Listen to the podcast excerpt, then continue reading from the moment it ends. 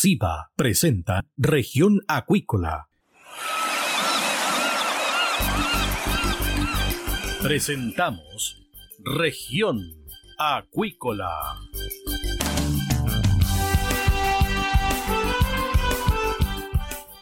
Escuche desde ahora todas las novedades de las principales actividades económicas de la región de los lagos y con las voces de sus protagonistas. Región Acuícola. Es un programa producido por Radio Sago de Puerto Montt, 96.5 FM, y transmitido a través de la red informativa del sur.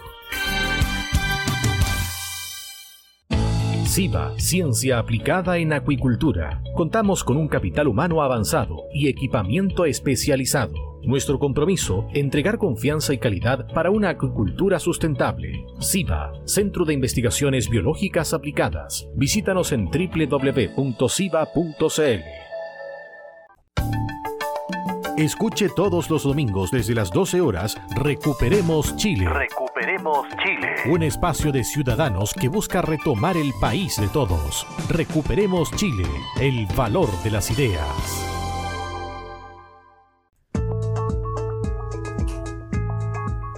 Estamos ya de regreso acá en Región Acuícola de Radio Sagua y tenemos a nuestro siguiente invitado, Patricio Díaz, oceanógrafo del Instituto IMAR de la Universidad de los Lagos, acá en nuestra región. ¿Qué tal, doctor? Bienvenido acá a Región Acuícola de Radio Sago. Muy buenas tardes, Cristian. Muchas gracias por la invitación. Bueno, mes de agosto, pasado la quincena, ¿cierto? Pasos agigantados para septiembre y comienza la temida fan. ¿Estamos ya a puertas? ¿Ya creció esta floración de alga nociva o todavía no, profesor? A ver, bueno, tenemos cierto en la, en, la, en la mente que ha sido un invierno eh, extremadamente frío. Eh, yo no recuerdo haber tenido tanto, cierto, tantos días con escarcha en los últimos 10 o 15 años. Llevo bastante tiempo en Puerto Montt.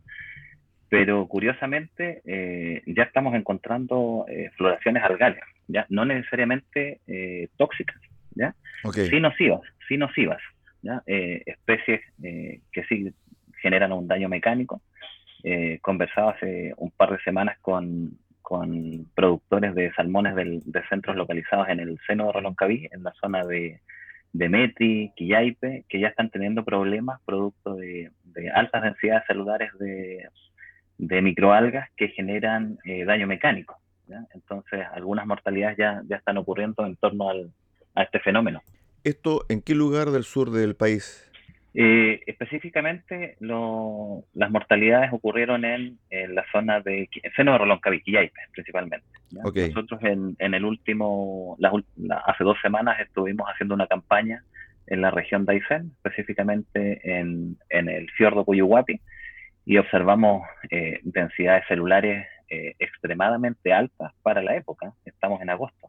Ahora bien, ¿estas mortalidades se debe a la toxicidad, a la falta de oxígeno? No, todavía no, no hemos registrado especies que generen eh, biotoxinas marinas. las mortalidades, que si bien aún no son importantes, eh, están en función de daño mecánico. Las densidades que hemos observado son tan altas, estamos hablando de concentraciones de clorofila A, que es un, un indicador directo de la, de la densidad fitoplanctónica de valores de 30 microgramos por litro. Esos son valores de verano o, primavera más tardía, pero no de invierno. Ok. Es decir, el tema de el proceso productivo o el proceso de la jaula se ha visto afectado por las algas y eso ha redundado en la muerte de peces. Efectivamente. De hecho, eh, bueno, siempre, todos los años, ¿cierto? Lo que observamos es un, un inicio de la temporada productiva. Y eso poco tiene que ver con eh, el aumento, ¿cierto?, de la radiación, aumento del deshielo, ¿ya? Hay un, componente importante de nutrientes que viene principalmente producto de la escorrentía, proveniente de los ríos, y eso activa toda la maquinaria, ¿cierto?, eh, fitoplanctónica y eh, aumenta las densidades celulares. Eso cada año va cambiando, tiene una variabilidad interanual. Entonces, lo que estamos observando este año es muy similar a lo que observamos el 2021, ya que también el, proceso productivo se inició eh, a inicios de, agosto. Con respecto al tema de la salinidad del agua en relación a el tema, por ejemplo, de la lluvia, ¿hay una comparación 2021-2022? A ver, todavía no hemos hecho ese análisis con respecto a, las condiciones hidrográficas. Eh, lo que sí eh, hemos visto es que esta, ¿cierto? este aumento celular, que por ejemplo si lo comparamos con el 2020, que fue el inicio fue un poco más tardío, hacia inicio de septiembre, o sea, tenemos alrededor de un mes de desfase. sí que en invierno obviamente aumenta eh, disminuye la salinidad en superficie producto del aumento de las precipitaciones, aumentos de caudales, pero también no hay que olvidar que en, nuestra zona el mayor aporte de agua, dulce. A, la, la, capa superficial se genera eh, en primavera, ¿ya? producto del, deshielo eh, que ocurre principalmente en octubre y noviembre, no es en, julio y agosto producto de las precipitaciones.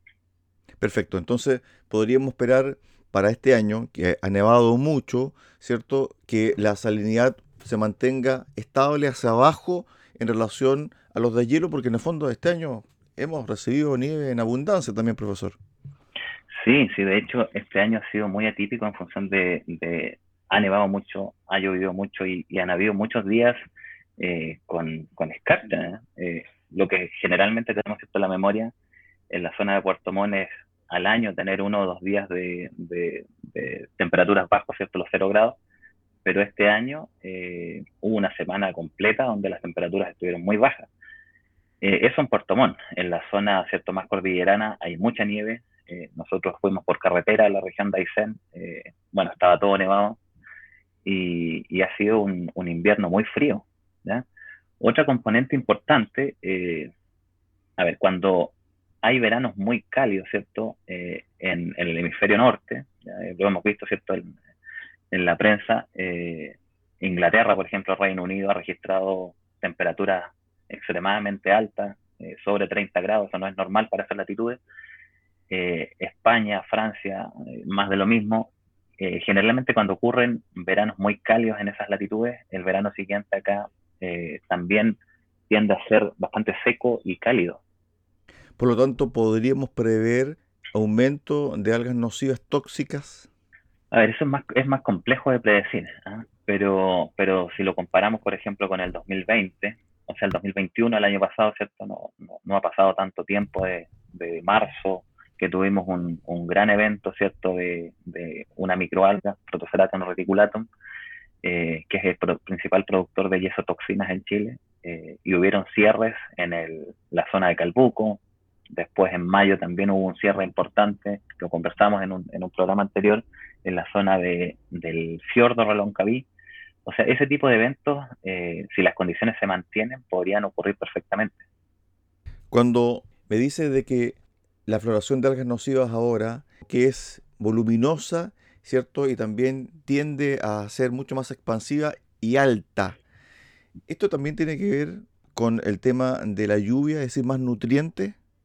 Sí, absolutamente. Yo creo que ahora podemos hablar de floraciones algales. Todavía no, no, no, no, podemos poner el nombre nocivo. Hay algunos, algunos centros que han registrado algunas mortalidades, pero no son tan importantes. Eh, hay que pensar que esta, ¿cierto? este inicio de la, de la estación productiva, eh, la, la, el fitoplancton es la base ¿cierto? de la cadena trófica. En la región de los lagos tenemos la principal empresa ¿cierto? asociada a la mitilicultura, casi el 100% se, se genera en esta región. al año son 400.000 toneladas. Por lo tanto, eh, esa es la base alimentaria para, ese, para esa empresa, para el cultivo, ¿cierto? De chorito. Eh, todavía no hemos registrado especies que generen biotoxinas marinas, eh, pero, pero probablemente las vamos a empezar a observar pronto. O sea, si tenemos una o dos semanas con buenas condiciones, ¿cierto? De tiempo, bajo viento, alta radiación, eh, los nutrientes están disponibles en el agua.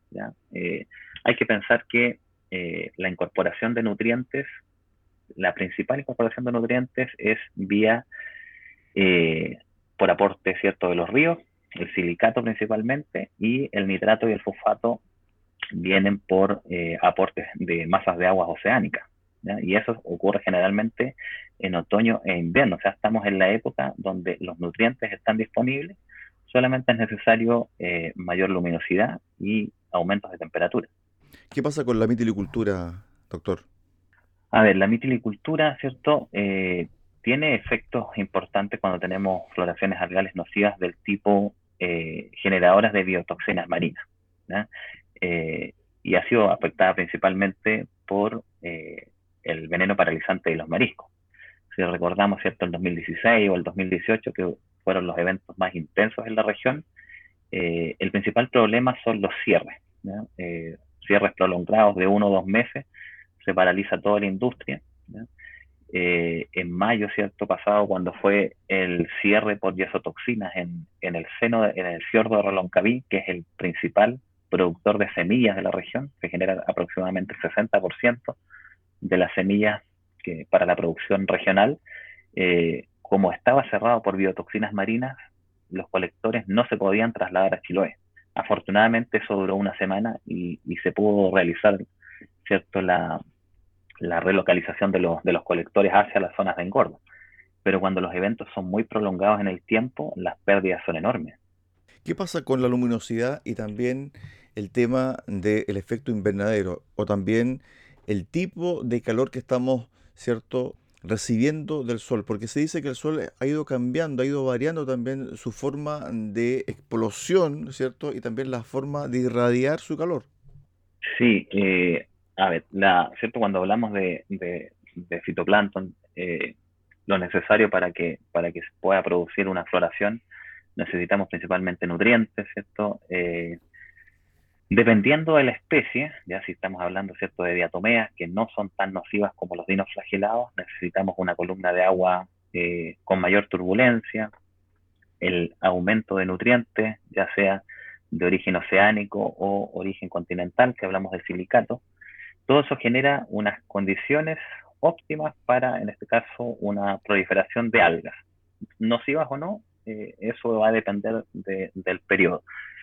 Eh, sin embargo, cuando, cuando se dan ciertos, ciertos aspectos ciertos, eh, climáticos anómalos y que cada vez son más recurrentes, y estamos hablando que también que en esta zona, ¿cierto? La, la capa de ozono ha ido disminuyendo su espesor, por lo tanto la radiación que llega a esta zona mucho más intensa. Por lo tanto, se generan eh, condiciones en todo el mar interior de la Patagonia noroccidental, podríamos decir. No me voy a referir a Magallanes porque no he trabajado en esa zona, pero sí todo el mar interior de la región de Aysén y de los lagos eh, se generan con, eh, floraciones algales, ya sea del tipo nocivas o no, extremadamente intensas. Respecto al tema de la vigilancia y también la precaución que tienen los centros de cultivo, sabemos que esta es la fecha de comienzo del afán, pero ¿qué elementos también novedosos tienen las empresas y tienen las instituciones de educación, ¿cierto? O los investigadores para ir prediciendo un poco el escenario futuro. Sí, yo creo que, eh, por ejemplo, en el, en toda esta zona del seno y fiordo de Reloncaví y, en conjunto toda la, todo el mar interior de Chiloé, se han ido generando buenas series de tiempo, no tan solo de eh, variables oceanográficas, sino que también de series de fitoplancton. Ya podemos un poco conocer, nosotros acá en el Centro y Mar, eh, a partir de la, de la creación ¿cierto? del Observatorio Marino Reloncaví y, la, y, la, y el fondeo de, una boya oceanográfica en el centro del seno, pudimos lograr tener una serie de datos, tanto físicos, químicos como biológicos, eh, desde marzo del 2017. Esa serie ha sido ininterrumpida por todo este tiempo, por lo tanto podemos conocer los patrones estacionales y la variabilidad, interanual de los procesos. Entonces, por eso hablamos cuando, cuando decimos que la floración se adelantó un mes ¿ya? con respecto al año anterior, es porque tenemos los datos para poder decir. ¿Qué es lo que falta? Eh, hay mucha información, ¿ya? tanto no tan solo de la, de la industria salmonera, sino que también del programa de sanidad de los moluscos bivalvos, que tiene una serie, de hecho, bastante más antigua, que es del eh, mediados de los 90, donde tienen información de datos ambientales, de datos de fitoplancton, que si somos capaces de poder analizar, podríamos entender mucho mejor cómo es la dinámica de las distintas especies y poder anticiparnos a ellas. Sobre las acciones que han hecho las empresas, ¿cuáles son las más novedosas para esta temporada, profesor? A ver, yo, yo desconozco cuáles son las medidas que, está tomando la industria. Eh, nosotros siempre cuando tenemos reuniones con ellos tratamos de transmitirle, transmitirle esto y, que en realidad logren anticiparse a esto. Eh, a ver, cuando ya empiezan a detectar, por ejemplo, presencia de células potencialmente nocivas eh, o que los incrementos, ¿cierto?, están siendo, están ocurriendo en, forma muy repentina y, en forma exponencial, tomar medidas inmediatamente. Eh, por ejemplo, recordemos el evento que ocurrió en abril del 2021 en Cierro Comau, con una floración súper intensa de Heterosigma cachivo que generó cierto eh, manchas superficiales, la, llamada marea de café, que hubieron, claro, empresas que lograron sacar sus salmones a tiempo, otras empresas que no. ¿ya? Eh, yo creo que hay herramientas que permiten poder adelantarse a este tipo de eventos y obviamente hay zonas que tienen mayor riesgo. Eh, los colegas, por ejemplo, del Instituto Fomento Pesquero, el grupo de modelación que está en Putemún, han desarrollado modelos aerodinámicos para toda la Patagonia. Entonces sabemos súper bien cuáles son los fiordos que tienen, por ejemplo, mayores tiempos de residencia. ¿Qué quiere decir esto? Que el agua permanece mucho más tiempo en esas zonas y el riesgo de que se genere un evento, por ejemplo, de floraciones algales y que se retenga en ese fiordo es mucho más alto. Entonces tenemos, yo creo, bastantes herramientas para poder anticiparnos y poder este, entender mejor estos, estos eventos, que hay algunos que todavía no logramos entenderlo. Claro, porque en definitiva, para la industria, especialmente la salmonera, esto es una pérdida que se pudiese prever, pero también se necesita más análisis, más estudio y más datos, profesor. Claro, yo creo que, eh, a ver, ¿qué es lo, lo, mejor que tenemos actualmente? Y que, Eso. Y que, que en realidad eh, existen buenas predicciones, la parte climática. La parte climática, eh, las predicciones a, por ejemplo, estacionales, y decir cómo va a ser el verano siguiente la primavera siguiente, son bastante exactas.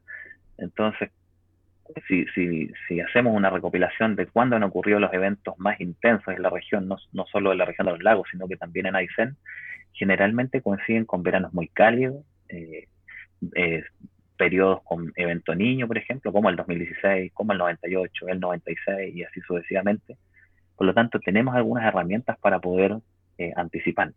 Luego, obviamente, ocurren eventos que ni, nosotros podemos explicarlo, como lo que ocurrió este año en, Fiordo Reloncaví, que una floración intensa, o sea, eh, presencia de, de yesotoxina en mayo, eh, no estaban las células en el agua ni nada.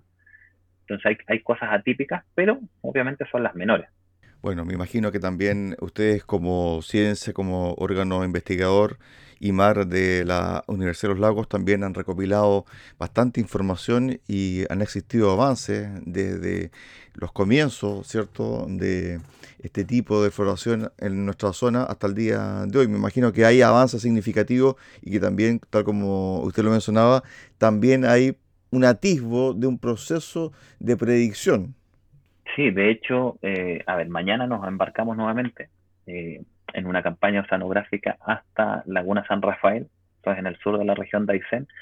Es una campaña eh, para validar modelos de circulación, pero también vamos a ver, como está, vamos en época de invierno, ¿cierto? Vamos a ver fitoplancton en columna de agua para ver las poblaciones, ¿cierto? Inóculos que pueden dar origen a las floraciones de verano.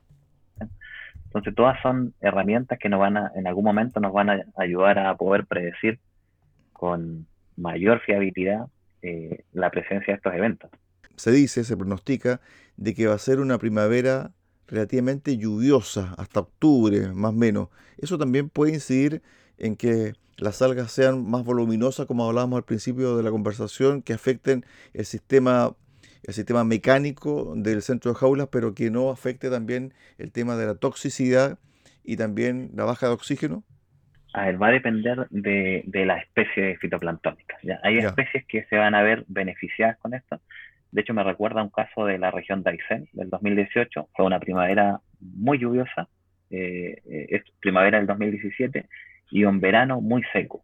¿ya? Eh, lo que genera la mayor incorporación de agua dulce es una estabilidad alina, ¿cierto? Una mayor capa de agua dulce en superficie, pero si el verano es cálido Y, se genera una estratificación térmica, eh, probablemente vamos a tener floraciones muy intensas. Ok, bueno, por lo menos para los próximos días se espera poca lluvia, ¿cierto? Y temperaturas un poquito al alza, sobre los 11, 12, 13 grados en nuestra región, profesor.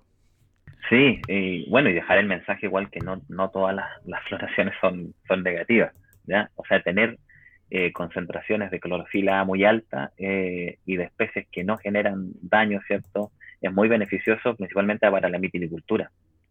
Así que eh, está bien hablar del término floración algal, pero no todas son nocivas. Ok. Gracias, Patricio. Un abrazo.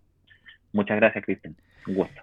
De esta forma llegamos al final del programa del día de hoy acá en Región Acuícola. Los esperamos mañana a contar de las 9 de la mañana en el resumen semanal del programa acá en Radio Sago en el 96.5 FM de Puerto Montt. Que usted tenga un excelente fin de semana. Centro de Investigaciones Biológicas Aplicadas CIBA, Ciencia Aplicada en Acuicultura. Entregamos confianza y calidad para una acuicultura sustentable. Contamos con un capital humano avanzado y equipamiento especializado. CIBA, Centro de Investigaciones Biológicas Aplicadas, Ciencia Aplicada en Acuicultura. Visítanos en www.ciba.cl.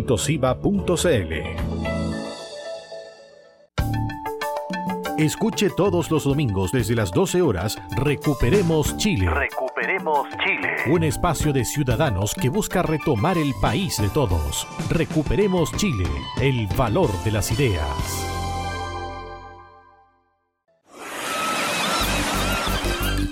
Hemos presentado Región Acuícola.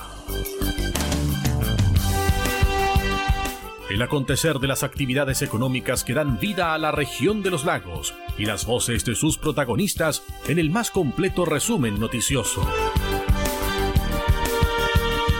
Región Acuícola es un programa producido por Radio Sago de Puerto Montt, 96.5 FM y transmitido a través de la Red Informativa del Sur.